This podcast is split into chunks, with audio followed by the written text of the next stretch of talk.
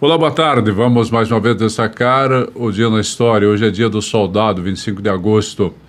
Essa data celebra a atividade exercida por soldados do Exército Brasileiro que trabalham e lutam pela proteção da nação. O Dia do Soldado foi instituído em 1923, passou a ser comemorado em homenagem ao Marechal Luiz Alves de Lima e Silva, mais conhecido como Duque de Caxias, que se tornou patrono do Exército Brasileiro.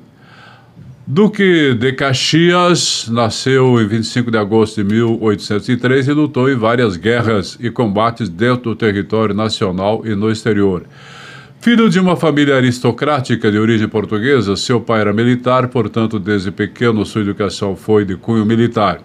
Com apenas cinco anos de idade, ele foi cadete, um tipo de oficial do Exército ainda em formação. Com 15 anos, ingressou para a Academia Militar. Mais tarde foi oficial do Exército Imperial e recebeu o título de Barão de Caxias em 1841. Além disso, foi nomeado conde em 1845 e marquês em 1852. Além de militar, Duque de Caxias foi político, sendo senador do Império do Rio Grande do Sul. Durante o governo de Dom Pedro II, ele foi nomeado comandante do Exército e eleito ministro da Guerra três vezes. Caxias participou da Guerra do Paraguai, Revolta da Balaiada, Revolta dos Farrapos. Por esse motivo, ficou conhecido como o Pacificador.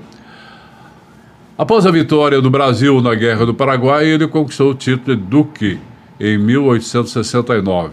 De acordo com a hierarquia da carreira militar, soldado é o posto inicial, sendo seguido de cabo, sargento, subtenente, tenente, capitão, major, tenente-coronel e, por fim, coronel. No Brasil, para ingressar na carreira, é necessário fazer concurso público. Para se tornar um soldado é necessário ter muita disciplina, muita coragem, muita dedicação. Uma das características mais importantes dessas figuras é a honra que carregam por defenderem a pátria.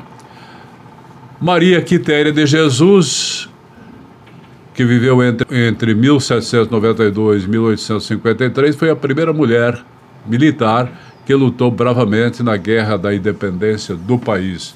Em 1996, ela foi reconhecida como patronesse do quadro complementar de oficiais do Exército Brasileiro.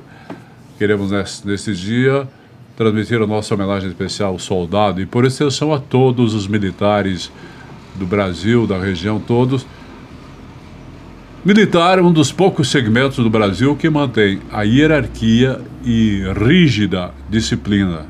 Isso são fatores necessários para que se progrida na vida. Boa tarde.